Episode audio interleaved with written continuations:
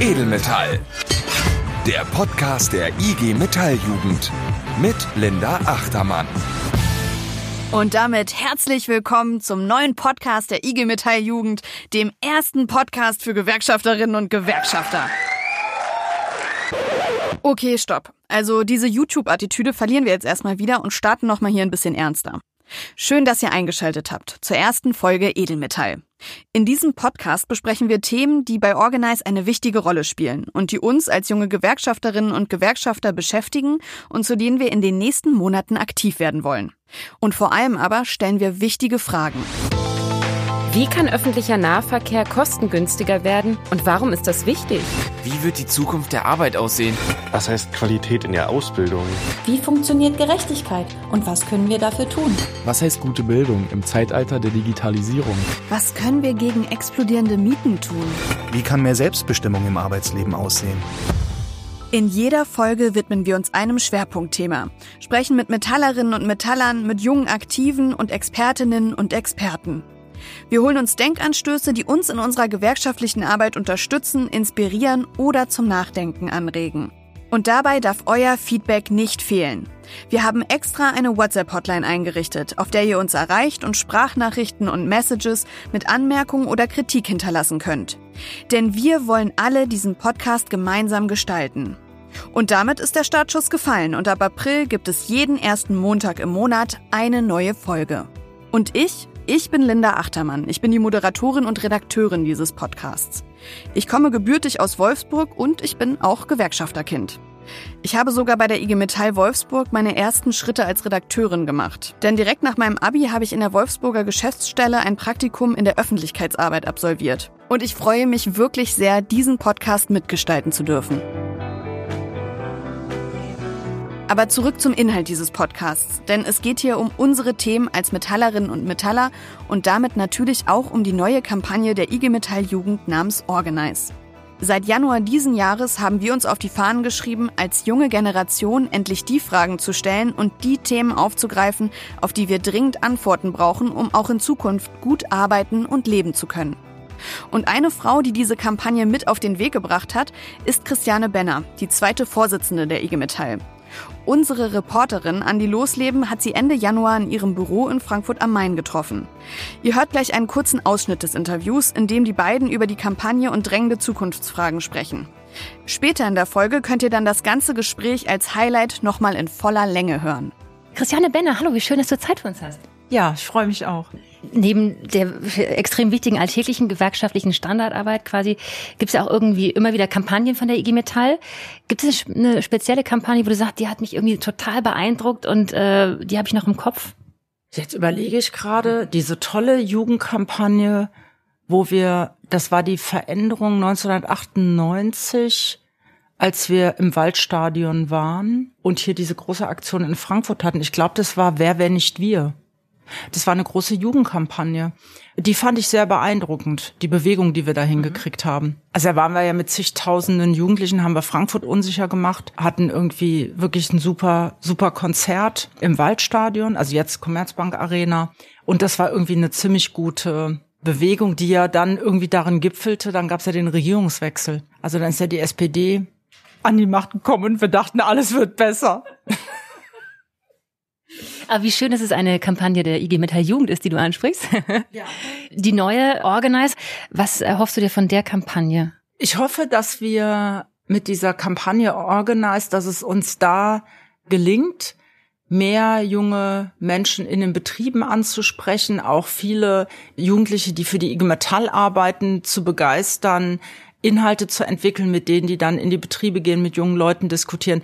Schon, dass daraus sowas wie eine Jugendbewegung werden kann, in der wir Forderungen dann bündeln, ja, ob das Thema ist, Dualstudierende in die Tarifbindung reinzubekommen, sich nochmal die finanzielle Situation von Auszubildenden anzuschauen, auch vielleicht ökologischer Wandel zu thematisieren, dass wir das unter diesem Dach bündeln können. Ich verspreche mir einfach davon, dass das so eine mobilisierende Wirkung nochmal hat, um da jungen Leuten in den Unternehmen auch nochmal klar zu machen, für was die IG Metall steht. Ansonsten ist das ja sehr agil. Also wenn sich dann neue Themen entwickeln und ergeben können, die da auch mit aufgenommen werden, Von daher bin ich da positiv und hoffe, dass wir da vieles Gutes von dem, was wir in der jungen IG Metall machen, dass wir das unter dem Dach gebündelt bekommen und weiterentwickelt kriegen. Und wie kann die Erwachsenenorganisation die Kampagne von uns unterstützen? Ja, ich würde es gar nicht so trennen. Also die IG Metall ist schon, also alle sind Jugendfans, so würde ich das mal sagen. Und Jugend hat wirklich in der IG Metall einen großen Stellenwert. Wir haben ja zum Beispiel auch ein Studierendenprojekt aufgelegt und das ist schon klar. Also wir versuchen uns auch da zu verändern, einfach zu sagen, IG Metall äh, geht beispielsweise stärker an Fachhochschulen, an Hochschulen, spricht Dualstudierende an. Wir sehen ja, dass wir da eine, eine Tendenz zur Akademisierung haben. Von daher versteht die IG Metall insgesamt, ja klar, das ist auch einfach total wichtig, dass wir schon in jungen Jahren Menschen dafür begeistern, warum man eine Gewerkschaft braucht. Und von daher ist das schon immer auch eine Gesamthaltung der Organisation der IG Metall und auch der sogenannten Erwachsenen. Außerdem haben wir total viele Hybride. Also ich meine, wer will denn schon sagen, ich gehöre zum alten Eisen? also jetzt mal so ganz ehrlich. Ich kenne auch viele Ältere, die sind im Kopf viel jünger als Jüngere. Also von daher finde ich das alles sehr durchlässig. So würde ich das mal und bin da eigentlich sehr zuversichtlich und die Aktivitäten werden insgesamt mitgetragen und ich meine, das ist ja auch mit in meiner Verantwortung als für Jugend Zuständige, da auch die richtige Übersetzung in die Organisation zu machen. Aber ich fühle mich da gut verstanden. Was möchtest du jungen Aktiven in der IG Metall mit auf den Weg geben? Übernimm Verantwortung, bring dich ein, verändere. Also komm in die IG Metall und verändere das, was dir nicht passt. Sich einbringen und Dinge verändern, das wollen auch die Metallerinnen und Metaller in der gerade stattfindenden Tarifrunde in der Metall- und Elektroindustrie. Ein großes Thema, das bei der IG Metall Jugend ganz oben auf der Agenda steht, ist die Gleichstellung des dualen Studiums und der Ausbildung. Und bei dualem Studium denken viele Jackpot. Denn das verspricht Ausbildung oder Praxiserfahrung im Betrieb neben dem Studium und damit fantastische Chancen auf dem Arbeitsmarkt. Tatsächlich gibt es aber große Unterschiede in der Organisation und den Regelungen für duale Studiengänge. 2017 gab es erstmals mehr als 100.000 Dualstudierende in Deutschland. Seit 2004 hat sich die Anzahl der Dualstudierenden mehr als verdoppelt, die Zahl der Studiengänge und die der Kooperationsunternehmen in etwa verdreifacht. Bei dieser rasanten Entwicklung blieb einiges auf der Strecke. Man kann heute zwischen zwei unterschiedlichen Formen des dualen Studiums unterscheiden. Und zwar, Achtung, Zungenbrecher, dem ausbildungsintegriertem und dem praxisintegriertem dualen Studium. Der Unterschied ist da relativ simpel. Beim ausbildungsintegrierten Modell läuft das folgendermaßen. In einer Laufzeit von meist vier Jahren absolviert man sowohl eine Berufsausbildung als auch ein Bachelorstudium. Man hat also zwei Abschlüsse in der Tasche. Bei der praxisintegrierten Variante durchläuft man neben der Lernphasen zwar auch längere Praxisphasen im Betrieb, allerdings absolviert man hier keine Berufsausbildung. Und das hat gleich mehrere Nachteile. Erstens, klar, nur ein Abschluss in ungefähr der gleichen Zeit. Zweitens sind die Praxisphasen in den Betrieben kaum geregelt. Während Dualstudierende in der ausbildungsintegrierten Variante in der Zeit im Betrieb dem regulären Ausbildungsrahmenplan folgen und damit als Auszubildende gelten, haben Studierende in der praxisintegrierten Variante oft einen Praktikantenstatus. Das hat auch Auswirkungen auf ihre Arbeitsbedingungen, wie mir Florian Stenzel vom Ressort Junge IG Metall erklärt. Das Problem ist, dass äh, ausbildungsintegrierte Dualstudierende während ihrer beruflichen Ausbildung unter das Berufsbildungsgesetz und damit auch unter unsere Tarifverträge fallen, praxisintegrierte Dualstudierende aber nicht. Dementsprechend ist, haben sie, was Urlaubsanspruch, Vergütung, Arbeitszeit etc. angeht, viel schlechtere Regelungen und wir wollen natürlich, dass Auszubildende und Dualstudierende, egal ob ausbildungsintegriert oder praxisintegriert im Betrieb gleichgestellt sind. Und das ist nur die Spitze des sprichwörtlichen Eisberges. Denn das Fehlen von tariflicher Bindung machen die Dualstudierenden oft zu freiwillig. Sie müssen meist selbst mit ihrem Chef über Vergütung, Urlaubsanspruch und Übernahme verhandeln.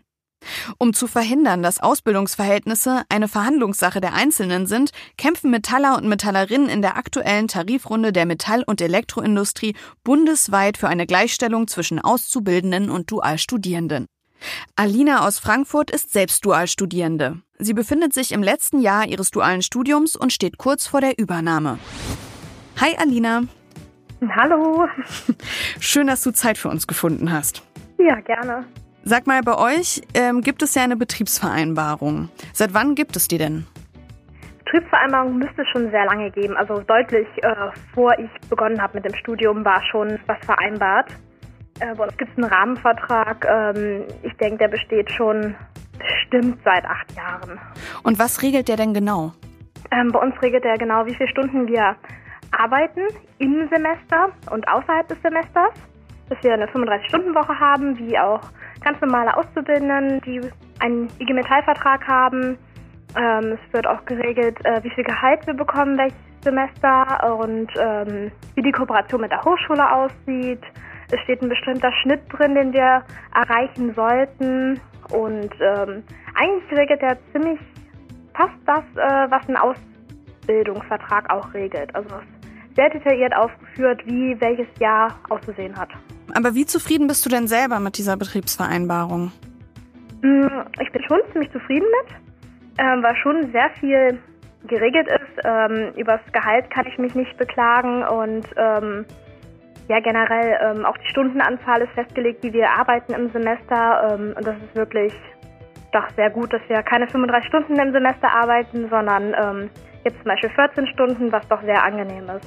Du machst ja auch gleichzeitig eine, eine Ausbildung nebenbei. Also es ist, du machst Studium und äh, eine Ausbildung. Hast du denn Freunde oder kennst du denn Beispiele, bei denen es nicht über so eine Vereinbarung geregelt ist? Also auch quasi so Negativbeispiele, weil bei dir hört sich das ja gerade sehr positiv an. Ich muss sagen, ich kenne ähm, eigentlich nur Dualstudierende, die mit mir zusammen studieren, auch von anderen Unternehmen. Sind auch andere große Unternehmen dabei, die haben eigentlich relativ dieselben Verträge aufgesetzt. Ganz genau kenne ich sie nicht, aber ähm, die sind eigentlich auch sehr zufrieden mit. Ich habe schon gehört, dass andere Studenten das nicht so einfach haben, dass sie keinen Vertrag vorgelegt kriegen, sondern selbst verhandeln müssen. Aber auch als ich mich beworben habe, hatte ich anderen Firmen deutlich schlechtere Verträge vorliegen. Okay, was heißt das zum Beispiel? Zum Beispiel hatte ich einen Vertrag vorliegen, wo es äh, darum ging, auch Ausbildung und Studium, aber dann eine 40-Stunden-Woche plus Abendschule. Das heißt eigentlich kaum noch Freizeit.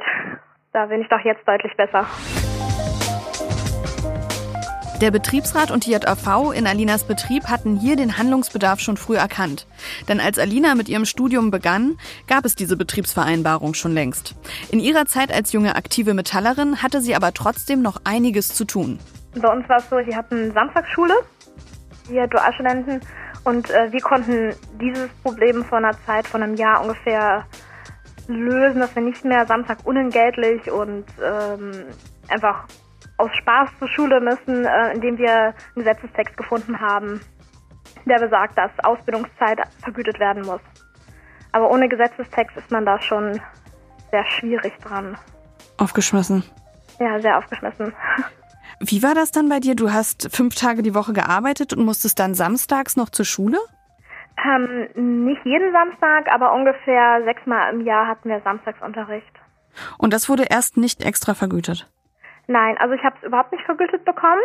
Jetzt, die Jahre nach mir, kriegen es mittlerweile als Zeit gut geschrieben und als, ich glaube, Mehrarbeit vergolten. Also da haben wir es auf jeden Fall durchgekriegt, da es einen Gesetzestext gab, das, weil es ja auch durch die IHK-Ausbildung ist und jede Ausbildungszeit muss vergütet werden. Und Berufsschule ist Ausbildungszeit und so haben wir es erstmal durchbekommen, aber es war doch ein harter Kampf. Also die Zeit, die ich mitbekommen habe, äh, haben wir drei Jahre diskutiert und es waren schon Leute vor mir dran, die versucht haben, das durchzukriegen, dass Samstagsberufsschule nicht rechtens ist eigentlich, dass wir es nicht vergütet kriegen.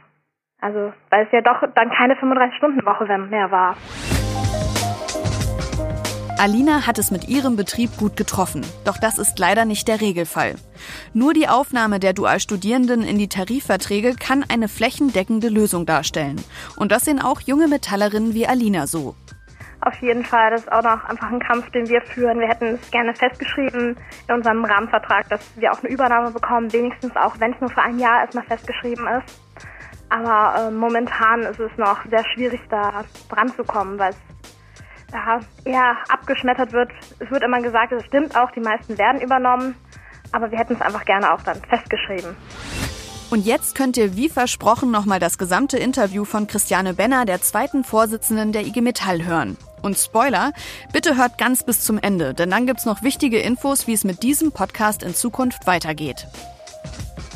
Christiane Benner, hallo, wie schön, dass du Zeit für uns hast. Ja, ich freue mich auch. Lass uns dich ein kleines bisschen besser kennenlernen. Wie lange bist du denn schon Mitglied bei der IG Metall? Fast seit Ausbildungsbeginn, also November 88 bin ich ja eingetreten. Wie kam es denn dazu? Was hat dich bewegt? Ähm, ich war im äh, Maschinenbauunternehmen, habe eine Ausbildung gemacht dort zur Fremdsprachenkorrespondentin und dann bin ich angesprochen worden, ob ich für die Jugend- und Auszubildendenvertretung kandidieren wollte. Also da waren 300 Auszubildende, es war schon ein großes Unternehmen. Und da hatte ich mich dann entschieden, das zu machen, aktiv zu werden. Und zum Glück kommt man da nicht an der IG Metall vorbei. Und einmal drin will man nicht mehr raus? Nee, darüber habe ich ehrlich gesagt nie nachgedacht, rauszugehen. Also die Phase hatte ich wirklich nie. Von daher, für mich ist das eine lebenslange Liebe. Du hast ein unfassbar schönes Büro äh, in Frankfurt mit wunderbaren Blick. Ein bisschen schade, ich bin, ich bin selten hier. Aber die Besucher und Besucherinnen sind immer sehr beeindruckt. Total. Das ist ja auch schön. Das ist total schön. Ähm, lass uns mal kurz deinen Job anschauen. Was macht dir besonders viel Spaß? Relativ alles. Was mir besonders viel Spaß macht, ist, dass er sehr abwechslungsreich ist das Gefühl zu haben, was verändern zu können, mit äh, viel mit Menschen zu arbeiten in den Unternehmen, in den Betrieben, aber auch in der IG Metall. Das macht mir große Freude und wirklich im Moment in so einer Phase zu sein, zu wissen, Gewerkschaften sind echt wichtig, um zu sehen, dass wir unsere Arbeitswelt weiter demokratisch gestaltet bekommen. Was ist der Teil vom Job, wo du sagst, da habe ich eigentlich gar keinen großen Bock drauf, aber man muss es halt machen? Ich meine, ich bin schon in einer guten Position als zweite Vorsitzende, das muss ich einfach mal sagen. Aber natürlich gibt's es, es gibt jetzt pauschal nichts, wo ich sagen würde, da habe ich grundsätzlich nie Lust drauf. Manchmal sind mir Abstimmungsprozesse ein bisschen aufwendig. Wir sind halt eine große Organisation mit 2700 Beschäftigten. Und ich sage mal, es gibt einfach schon bestimmte Formalia, so würde ich das mal sagen, auch so ein paar Standards, an die muss man sich so halten. Und da versuche ich irgendwie auch, versuchen wir schon auch so zu fragen, muss das eigentlich alles so sein oder kann ich da nicht auch bestimmte Sachen einfach verändern und kann ich äh, vielleicht auch mal was anders machen und es nicht einfach so weitermachen, nur weil es schon immer so gemacht worden ist. Und das sind so Sachen, da versuche ich mich eigentlich eher weniger mit allem zu arrangieren, sondern mit meinen Kolleginnen und Kollegen eher zu fragen, können wir das nicht anders machen? Muss das eigentlich so sein, wenn es irgendwie keine positive Energie hat? Ich habe gerade schon gelernt, du bist Südafrika-Fan. Ähm, ist es das? Ist es Urlaub? Wo oder wo holst du dir Kraft für deinen Job? Wo wo erholst du dich? Ah, ich habe erstmal, ich habe eine sehr schöne Beziehung, eine sehr schöne Ehe. Von daher würde ich sagen, ich habe eine gute Work-Life-Balance und ähm, mach Sport. Was? Ich jogge, Krafttraining. Ich fahre, wenn es geht, wenn ich in Frankfurt bin, immer mit meinem Fahrrad zur Arbeit. Es ist leider nicht sehr weit. Du bist, du, bist aber selten hier. Ich bin, ja eben.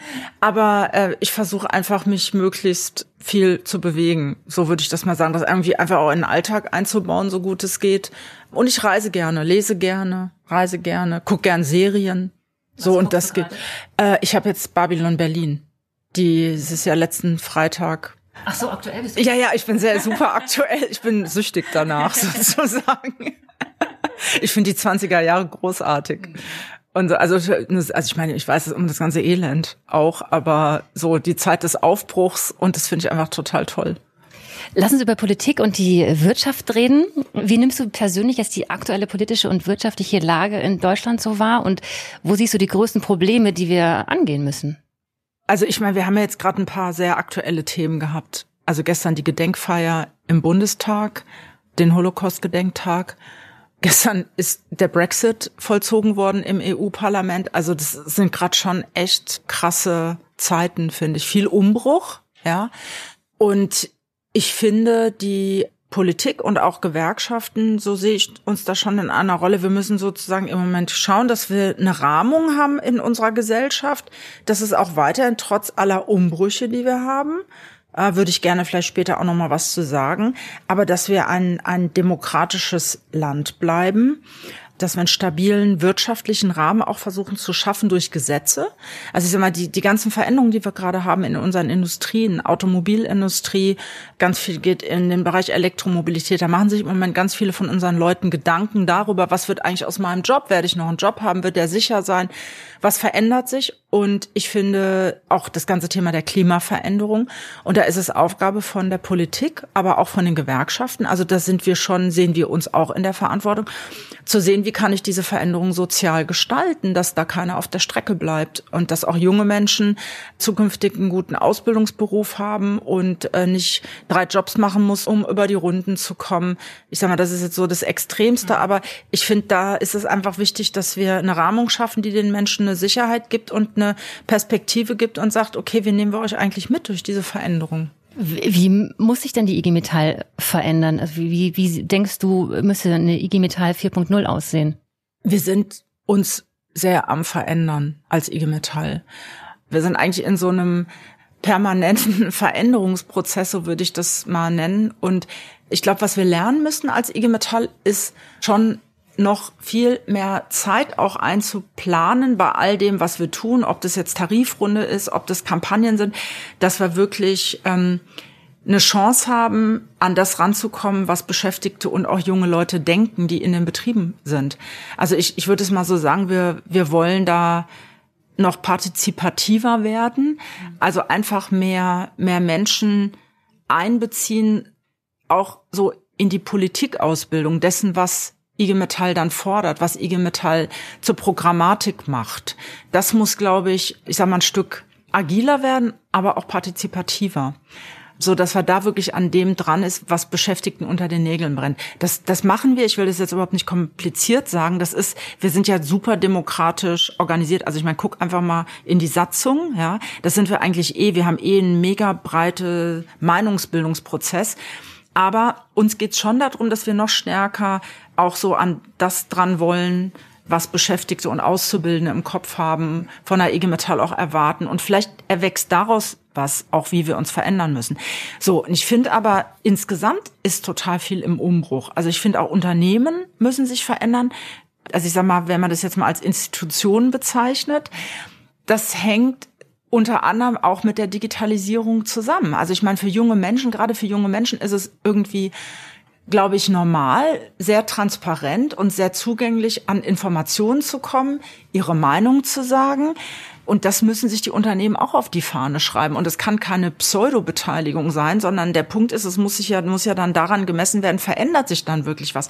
Habe ich wirklich einen Einfluss? Also es geht Demokratie so weit, dass sich was verändert. Und ich glaube, dafür äh, brauchen wir auch eine starke Mitbestimmung. Also dafür ist es gut, dass wir Betriebsräte, Vertrauensleute, Jugend- und Auszubildendenvertretungen haben, die auch wirklich Rechte haben, um das, was sich daraus vielleicht bildet, was sich da an Meinung bildet, um dann auch zu sagen, okay, mit diesen Möglichkeiten verändern wir, da verbessern wir was. Das heißt mehr Ausbildungsvergütung, eine bessere Ausbildungsqualität, eine Weiterbildung in diesen ganzen Umbrüchen, die wir im Moment haben.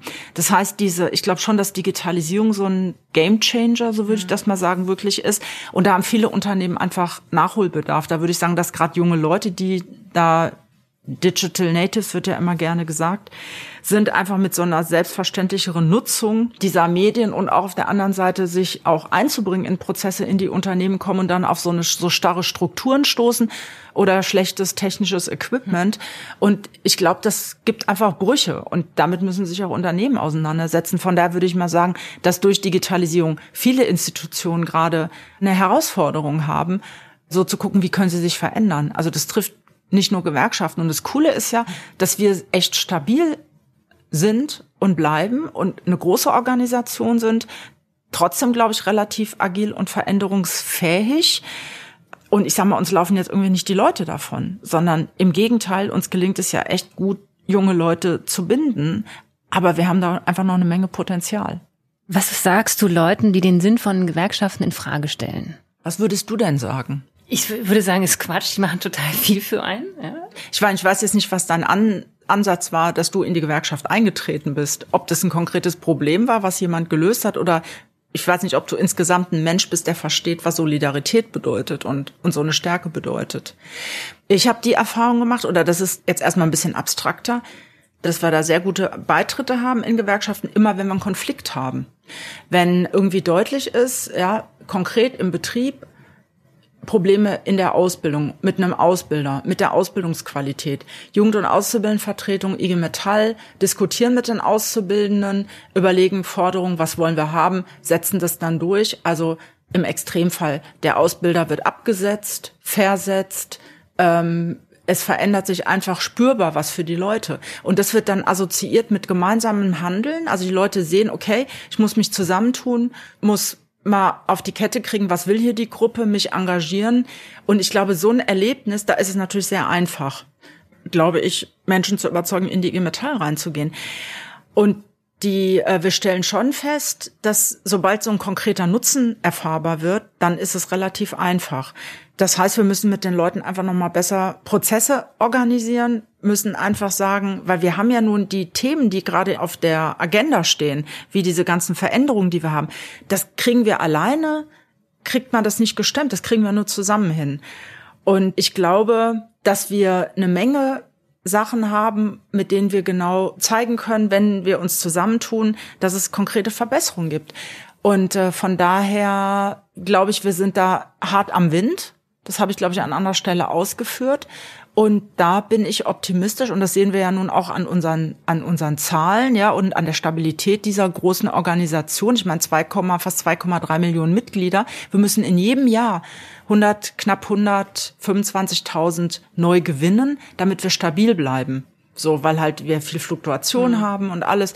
So, und deswegen ist es total wichtig, ja, Angebote zu machen für Dualstudierende, für Auszubildende, für Leiharbeitsbeschäftigte, für Solo-Selbstständige zum Teil, um Menschen einfach immer wieder deutlich zu machen, da hat Gewerkschaft einen konkreten Nutzen für dich. Und da muss Gewerkschaft natürlich, da gehen wir natürlich auch mal in neue Felder rein, in denen wir vorher nicht drin waren, weil sich einfach Arbeitswelt auch verändert. Ja, das heißt, wir haben uns dann schon angefangen, mit Solo-Selbstständigen auseinander, also auch mal zu treffen und zu sagen, was treibt euch eigentlich um, wenn ihr auf einer Plattform eure Arbeit euch da verdingt und da versucht Geld zu verdienen. Das heißt, wir haben versuchen schon unseren Radar sehr weit aufzumachen, damit wir eben uns nicht überleben, sondern immer wieder an den Themen dran sind, die in dieser sich verändernden Arbeitswelt als neue Themenstellungen entstehen. Und ich will auch, wir müssen auch Dinge wie agile Arbeit also es gibt ja neue Arbeitsformen in vielen Unternehmen, damit die halt schneller entwickeln können,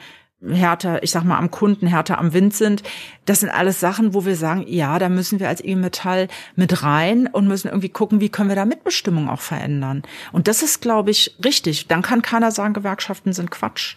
Ja, ja. Also ich bin da sehr, sehr überzeugt, wenn wir wandlungsfähig bleiben und das Bestehende erhalten, das Entstehende gestalten, dann wird niemand auf die Idee kommen zu sagen, Gewerkschaften sind, sind Quatsch. Neben der extrem wichtigen alltäglichen gewerkschaftlichen Standardarbeit quasi gibt es ja auch irgendwie immer wieder Kampagnen von der IG Metall. Gibt es eine spezielle Kampagne, wo du sagst, die hat mich irgendwie total beeindruckt und die habe ich noch im Kopf? Jetzt überlege ich gerade diese tolle Jugendkampagne, wo wir, das war die Veränderung 1998, als wir im Waldstadion waren und hier diese große Aktion in Frankfurt hatten. Ich glaube, das war Wer, wer nicht wir. Das war die große, das war eine große Jugendkampagne. Die fand ich sehr beeindruckend, die Bewegung, die wir da hingekriegt mhm. haben. Also da waren wir ja mit zigtausenden Jugendlichen, haben wir Frankfurt unsicher gemacht, hatten irgendwie wirklich ein super Konzert im Waldstadion, also jetzt Commerzbank Arena. Und das war irgendwie eine ziemlich gute Bewegung, die ja dann irgendwie darin gipfelte. Dann gab es ja den Regierungswechsel. Mhm. Also dann ist ja die SPD an die Macht gekommen und wir dachten, alles wird besser. Aber wie schön, dass es eine Kampagne der IG Metall Jugend ist, die du ansprichst. Ja. Die neue Organize. Was erhoffst du dir von der Kampagne? Ich hoffe, dass wir mit dieser, mit dieser Kampagne Organize, dass es uns da gelingt, mehr junge Menschen in den Betrieben anzusprechen, auch viele, die äh, Jugendliche, die für die IG Metall arbeiten, zu begeistern, Inhalte zu entwickeln, mit denen die dann in die Betriebe gehen, mit jungen Leuten diskutieren. Schon, dass daraus sowas wie eine Jugendbewegung werden kann, in der wir Forderungen dann bündeln, ja, ob das Thema ist, Dualstudierende in die Tarifbindung reinzubekommen, sich nochmal die finanzielle Situation von Auszubildenden anzuschauen, auch vielleicht ökologischer Wandel zu thematisieren, dass wir das unter diesem Dach bündeln können. Ich verspreche mir einfach davon, dass das so eine mobilisierende Wirkung nochmal hat, um da jungen Leuten in den Unternehmen auch nochmal klar zu machen, für was die IG Metall steht. Ansonsten ist das ja sehr agil. Also wenn sich dann neue Themen entwickeln und ergeben können, die da auch mit aufgenommen werden, Von daher bin ich da positiv und hoffe, dass wir da vieles Gutes von dem, was wir in der jungen IG Metall machen, dass wir das unter dem Dach gebündelt bekommen und weiterentwickelt kriegen. Und wie kann die Erwachsenenorganisation die Kampagne von uns unterstützen? Ja, ich würde es gar nicht so trennen. Also die IG Metall ist schon, also alle sind Jugendfans, so würde ich das mal sagen. Und Jugend hat wirklich in der IG Metall einen großen Stellenwert. Wir haben ja zum Beispiel auch ein Studierendenprojekt aufgelegt und das ist schon klar. Also wir versuchen uns auch da zu verändern, einfach zu sagen, IG Metall äh, geht beispielsweise stärker an Fachhochschulen, an Hochschulen, spricht Dualstudierende an. Wir sehen ja, dass wir da eine, eine Tendenz zur Akademisierung haben. Von daher versteht die IG Metall insgesamt, ja klar, das ist auch einfach total wichtig, dass wir schon in jungen Jahren Menschen dafür begeistern, warum man eine Gewerkschaft braucht. Und von daher ist das schon immer auch eine Gesamthaltung der Organisation der IG Metall und auch der sogenannten Erwachsenen. Außerdem haben wir total viele Hybride. Also ich meine, wer will denn schon sagen, ich gehöre zum alten Eisen? also jetzt mal so ganz, ganz, ganz ehrlich. Und ich kenne auch viele Ältere, die sind im Kopf viel jünger als Jüngere. Also von daher finde ich das alles sehr durchlässig. So würde ich das mal und bin da eigentlich sehr zuversichtlich und die Aktivitäten werden insgesamt mitgetragen und ich meine, das ist ja auch mit in meiner Verantwortung als für Jugend Zuständige, da auch die richtige Übersetzung in die Organisation zu machen. Aber ich fühle mich da gut verstanden. Äh, du hast vorhin was über Umbrüche erzählt und äh, wolltest noch mal was dazu später sagen. Äh, hast du das selbst beantwortet oder wolltest du da noch mal ausholen? Ja, ich habe mache ja immer den Fehler, ich antworte ja immer zu lang. Ich versuche es einfach noch mal kurz zu machen. Im Moment stehen halt unsere Unternehmen vor wirklich massiven Umbrüchen. Ja? Ich meine, es weiß ja im Moment jeder, dass in einigen Unternehmen, dass es wirtschaftlich so ein bisschen kriselt, auch weil Trump irgendwie am Rad dreht. Und da mit China, jetzt ist er mit denen so ein bisschen einig geworden, aber es gibt einfach so ein paar, wie man das nennt, Handelsrisiken, Weltwirtschaftsrisiken, die spüren wir natürlich auch in den Unternehmen in Deutschland. So, und darüber hinaus, und das ist aber auch nicht überall so, es gibt noch eine Menge Unternehmen, denen geht's prächtig, die verdienen eine Menge Geld. Aber wir müssen sozusagen schon sehen, dass wir durch das ganze Thema der Klimaregulation, dass wir da Veränderungen in, kann man wirklich sagen, im Automobilsektor brauchen und das trifft natürlich auch diese ganze Zulieferindustrie, die da dranhängt. Also ob das jetzt Namen sind wie Bosch, wie Continental, wie Mahle. Und wir haben da gerade schon eine Verunsicherung, wie kriegen wir diese Umbrüche, also alle gestemmt. Ganz platt, ja, du brauchst, wenn du einen Elektromotor hast, verglichen zu einem herkömmlichen Motor, brauchst du ein Siebtel der Beschäftigten. So, und da könnte man jetzt ganz klar runterrechnen, was heißt das eigentlich genau? So, aber der Wandel kommt auch nicht von heute auf morgen, aber der wird kommen. Wir wollen den gestalten und brauchen dafür aber eine bestimmte Rahmung. So, und sagen, das kann irgendwie nicht sein, dass das dann zu Lasten der Beschäftigten geht, sondern lass uns dann irgendwie gucken, wie sehen neue Geschäftsmodelle aus? Wie kriege ich die Industrie so umgesteuert, dass jetzt mal einige Unternehmen sich auf dieses ganze Thema der Elektrifizierung einstellen können? Oder vielleicht gucken, gibt es Alternativprodukte, die ich entwickeln kann. Das braucht aber Zeit und es braucht auch Finanzierung. Und deswegen kämpfen wir darum als IG Metall, dass sich da Politik und Arbeitgeber nicht aus der Verantwortung ziehen. Was möchtest du jungen Aktiven in der IG Metall mit auf den Weg geben? Übernimm Verantwortung, bring dich ein, verändere. Also komm in die IG Metall und verändere das, was dir nicht passt. Und das war die erste Folge Edelmetall. Und bevor ich mich verabschiede, habe ich noch eine Bitte an euch. Ich habe ja schon zu Beginn die WhatsApp-Hotline erwähnt. Und wenn euch ein Thema zu kurz kam, ein eurer Meinung nach wichtiger Aspekt fehlte oder ihr andere Verbesserungsvorschläge habt, meldet euch. Schreibt uns oder hinterlasst eine Sprachnachricht unter 0151 2879 5917. Und in der nächsten Episode geht es dann um das Thema Solidarität und den 1. Mai. Probiert die Hotline doch bitte mal direkt aus, schickt uns eine Sprachnachricht zu der Frage, wo hast du denn das letzte Mal Solidarität erlebt und was bedeutet Solidarität eigentlich für dich? Ich bin Linda Achtermann und wir hören uns das nächste Mal am 6. April. Tschüss! Edelmetall. Der Podcast der IG Metalljugend. Gefördert vom Bundesministerium für Familie, Senioren, Frauen und Jugend.